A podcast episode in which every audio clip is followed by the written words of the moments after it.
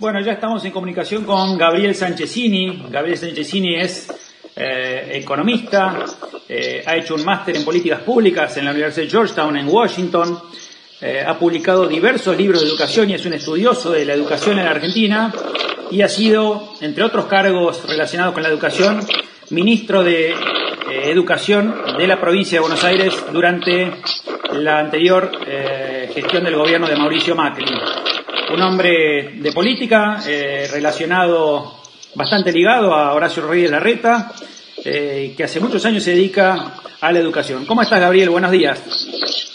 Buen día, Mariano. Un gusto estar con ustedes, un gusto estar en Parar Campo otra vez. Bueno, bueno, muchas gracias. Eh, Gabriel, antes de empezar, estás en Washington. ¿Cómo se vive, cómo se vive en Washington con la pandemia? Bueno, acá en Estados Unidos estoy en estos, estos días, hay un, hay, ha avanzado mucho la, vacunación, ha avanzado mucho la distribución de la vacuna, así que se está haciendo masivamente, varios millones de personas están vacunando por, por día, por lo cual parece que para unos meses más, como anunció el presidente Biden, va a estar toda la población, más de 300 millones de, americanos vacunados. Así que ha avanzado mucho el proceso y se ha vuelto a reabrir la, la economía, Mariano. Lo que uno ve acá es que la economía se está abriendo en todos los estados, que la economía está creciendo, gran parte por los paquetes de estímulos del, del, gobierno, pero también por mucho consumo atrasado del último año, eh, de mucha gente que no ha salido, que no ha viajado, etcétera, que, que vuelve a, a, a, consumir, y los paquetes de estímulos que han ayudado sobre todo a las comunidades más vulnerables a poder mantener y retomar su nivel de consumo. Así que todas las expectativas son, son de crecimiento económico ahora que, que empieza a estar todo el país ya definitivamente vacunado. Sí, bueno, bueno, qué bueno, ojalá que, que avance la vacunación ¿no? en el mundo entero. Creo que claramente ese es el camino, ¿no? Para poder volver a una, al menos casi normalidad, llamémosle. Gabriel, vamos al tema que nos ocupa, eh, que es la educación. Eh, me gustaría hablar primero un poquito en, más en el corto plazo y después hablar, eh, sí, pensando ya más, más, hacia adelante. Eh, hace poquito, hace una semana, publicaste un artículo en La Nación sobre la pandemia y, la educación. ¿Tenemos que reabrir todas las escuelas? yo creo que hay mucho lo que está haciendo el, Horacio de Larreta, la ciudad, como decías, Soledad Cuña, la ministra. Creo que ese es el liderazgo que necesitamos ahora con respecto a educación. Sí, empujar a que, a que reabramos las escuelas, entender que, la educación es la base de nuestro país, es la base de la movilidad social, es el futuro de la Argentina. No podemos estar hablando de cerrar escuelas, todo lo contrario, tenemos que abrir, eh, hablar de, abrir. Me parece además que durante la pandemia, y todos los números lo muestran, ha subido mucho la vulnerabilidad, se ha demostrado todavía más la, inequidad educativa que ya existía antes de la pandemia, Mariano, pero, pero por supuesto cuando cerrar las escuelas, la cantidad de, de chicos y chicas que no tienen conectividad en sus casas, o que no tienen familias que lo puedan estimular, o que viven en, situaciones de hacinamiento, por supuesto aprenden mucho menos. Entonces la presencialidad es clave para todos, pero especialmente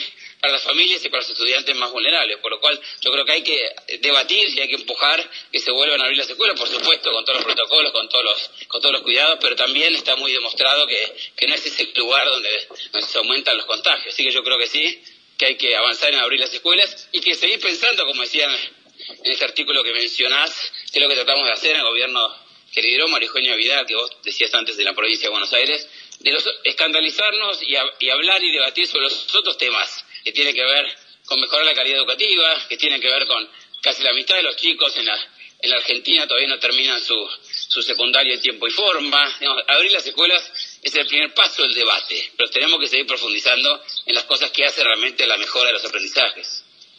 Sin duda, sin duda. Y Gabriel, yendo ya un poco más a, largo plazo, sé que sos un estudioso, eh, porque me consta, porque te conozco y, desde que eh, eras un estudiante de economía eh, ya hablabas mucho de educación y sin duda es un tema que te apasiona. ¿Cuáles son las falencias hoy del sistema educativo argentino y hacia dónde tenemos que ir?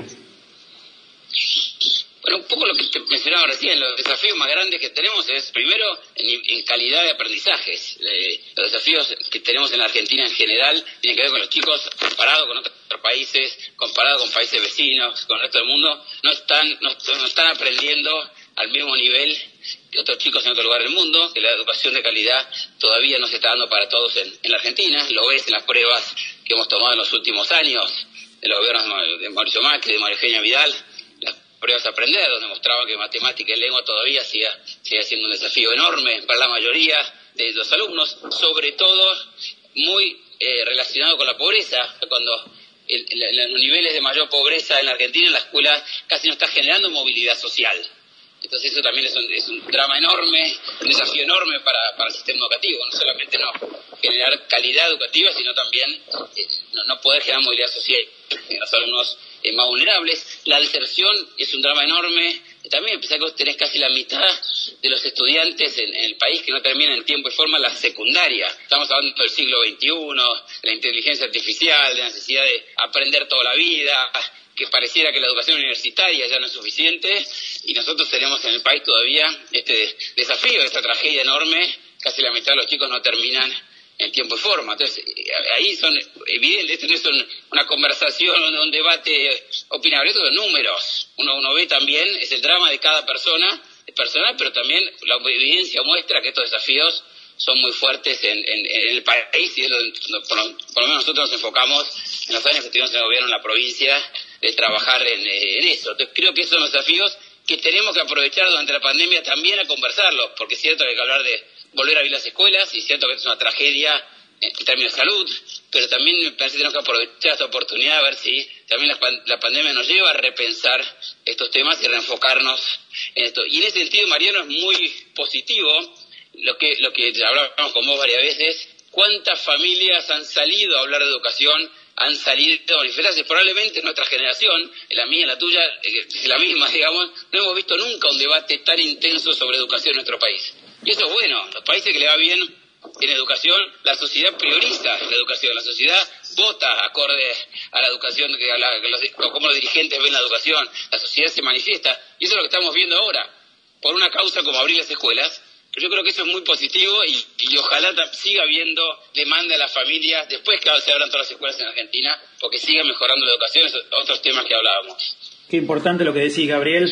Eh, ojalá nos estén escuchando, bueno, aquí en toda mi comunidad, en Coronel Suárez, que la gente se involucre en, las escuelas donde van sus hijos, en el sistema educativo, ¿no? Eh, ¿Cómo necesitamos, cómo necesitamos de eso, ¿no? Que también los padres nos, nos metamos dentro de los colegios, en el buen sentido, ¿no? Ayudando eh, participando, tratando de mejorar las cosas, a veces hasta con aportes económicos eh, que muchas escuelas necesitan. La verdad que es, muy importante.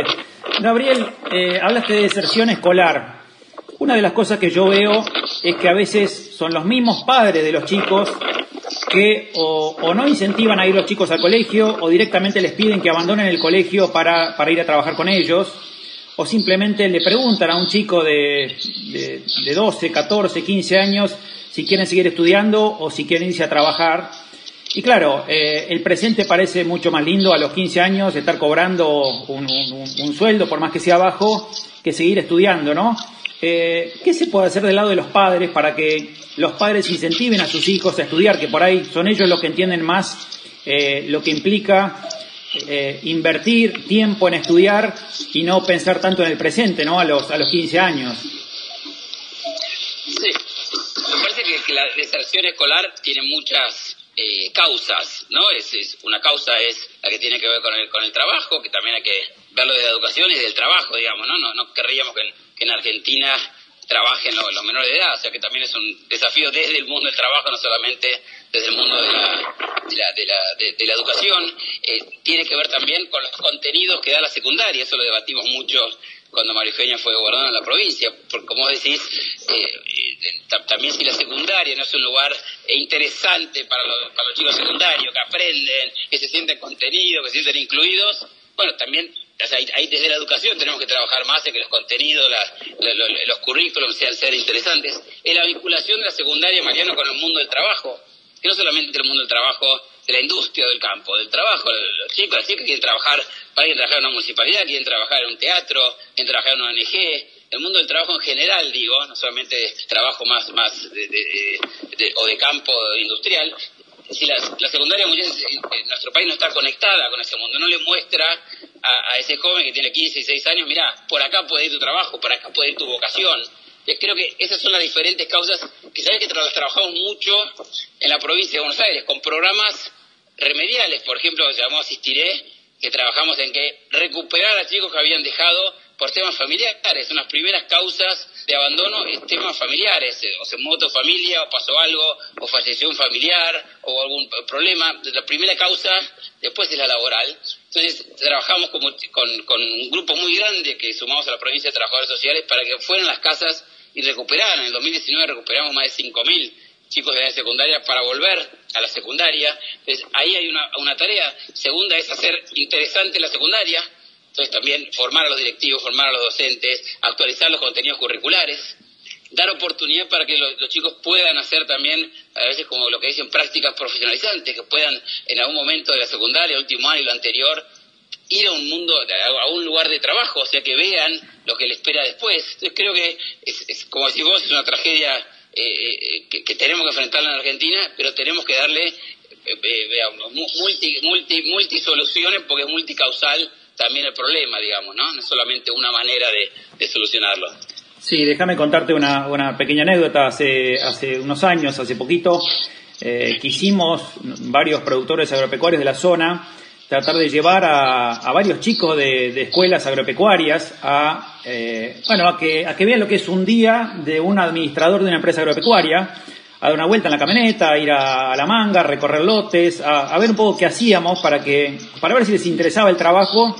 Y, bueno, lo que terminó pasando es que nunca pudimos hacerlo porque había este, muchas trabas burocráticas de eh, que si los chicos tenían seguro, que con quién iban. Eh, bueno, en definitiva, los chicos se perdieron esta posibilidad que la verdad que nos parecía interesante a nosotros poder mostrarle a un chico que está cerca de egresar de una escuela agropecuaria, ver lo que es un día de trabajo de un administrador de una empresa agropecuaria, ¿no? Eh, bueno, no, no, a mí personalmente me dolió porque creo que hubiera sido una buena experiencia para ellos y me parece que hay que trabajar en, que los chicos puedan tener esas experiencias, ¿no? Definitivamente, eh, es muy, buena muy buena historia que, que contás, toca estuvimos en la provincia, avanzamos mucho en que eso pasara, más de 16.000 el primer año, más, más de 20.000 el 2019 chicos pudieron tener una oportunidad, justamente por eso, porque trabajamos con el sector socioproductivo en general, para que, para que les dieran la oportunidad, para que pudieran hacerlo, para que las familias se sintieran eh, cómodas, y después para que los directivos de, las escuelas secundarias también lo promovieran. Hay 2.700 secundarias eh, públicas en la provincia de Buenos Aires y a veces los directores no alentaban tanto. Trabajamos mucho también con los directores, no solo de las escuelas técnicas, que ya lo hacen y muy bien, como vos sabés, sino de todas las secundarias, porque nos parecía que todos los chicos, no solamente de las escuelas técnicas, tenían que tener la oportunidad de relacionarse con el mundo del, del trabajo. Así que coincido con vos que, ese es el, el, camino o uno de, los, de las formas también de, de, mostrar el valor que tiene el terminar la secundaria para, para, para un joven y además seguir estudiando. Ya la secundaria no es suficiente, entonces nosotros siempre impulsamos hay que seguir estudiando, hay que ir a la universidad, hay que ir a un curso de, formación profesional, a un terciario, o sea, hay que prepararse y estudiar eh, toda la vida. Entonces, eh, sea más formal o menos formal, yo creo que también es importante que en las escuelas enseñemos esta capacidad de aprender toda la vida, de tener curiosidad, de seguir aprendiendo, ¿no? Las cosas cambian, la tecnología está eh, modificando muchos lugares que trabajamos, la pandemia todavía más, así que es clave, es clave generar esa capacidad en los jóvenes de que aprendan toda la vida y que tengan la curiosidad para seguir vinculándose con el mundo educativo de, cualquier formato, ¿no? Sin duda, sin duda, coincido plenamente con vos. Gabriel, mencionaste la universidad. ¿Qué modelo de, universidad cree vos que es el adecuado para Argentina? ¿Una universidad pública que sea gratis? ¿Una universidad que sea arancelada, subsidiando a los que no pueden pagar? Creo que la universidad en, el mundo está, está enfrentando muchos desafíos también, porque la tecnología que, está cambiando todo, está cambiando también la forma de, aprender, de enseñar, y creo que la pandemia lo hace mucho, eh, Mariano, se nota mucho más, casi todas las universidades del mundo se han pasado a, online, digamos, ¿no? No había tantas universidades en Argentina, en América Latina, con lo cual vos podés acceder a una carrera de grado online o a una carrera de posgrado online. Hoy todas, obviamente por el forzamiento de la pandemia, eh, lo están haciendo. Me parece que eso está para quedarse. Yo creo que ese es el nuevo normal a nivel universitario. Uno puede, obviamente, discutir a nivel primario, secundario, que, conviene mucho más la presencialidad, pero me parece que nadie duda que a nivel universitario la, educación online está, está para quedarse. Creo que tiene que ser, como, hablábamos recién, también una universidad que, enseñe a pensar, que, tenga, que enseñe pensamiento crítico, que, que, te enseñe y te impulse a aprender toda la vida. También que esté vinculada con el mundo del trabajo, que insisto, es, es amplio, no es solamente el trabajo industrial, puede ser de investigación, artístico, eh, académico, parece que, esa es la universidad, y después una universidad que esté relacionada también con la investigación, ¿no? Las mejores universidades del mundo son las que generan investigación, las que tienen eh, profesores investigando, publicando, participando en los descubrimientos científicos. Yo creo que ahí hay un, un desafío también importante para, el sistema universitario en nuestro país. Sin duda, sin duda. Gabriel, eh, te agradecemos mucho eh, tu participación en, Valor Campo. Ojalá podamos seguir charlando, qué importante la educación. Ojalá podamos seguir charlando en otra oportunidad sobre esto eh, y no estemos hablando de la pandemia, sino hablando de, los problemas importantes, ¿no? los de largo plazo de la educación. Así que, bueno, suerte en Washington y, muchas gracias por atendernos. ¿eh? Muchas gracias a vos, Mariano, y los felicito por traer este tema a la, a la, a la discusión. Es, es, clave hablar de los temas a largo plazo, también sensibilizarnos, estar cerca de los que más sufren ahora durante la, durante la pandemia, pero también aprovechar esta oportunidad para, para pensar la Argentina que queremos a largo plazo. Así que muchas gracias a ustedes y que tengan un buen día. Bueno, bueno, gracias igualmente, Gabriel. Era Gabriel Sánchezini, ex ministro de Educación de la provincia de Buenos Aires, para Valor Campo.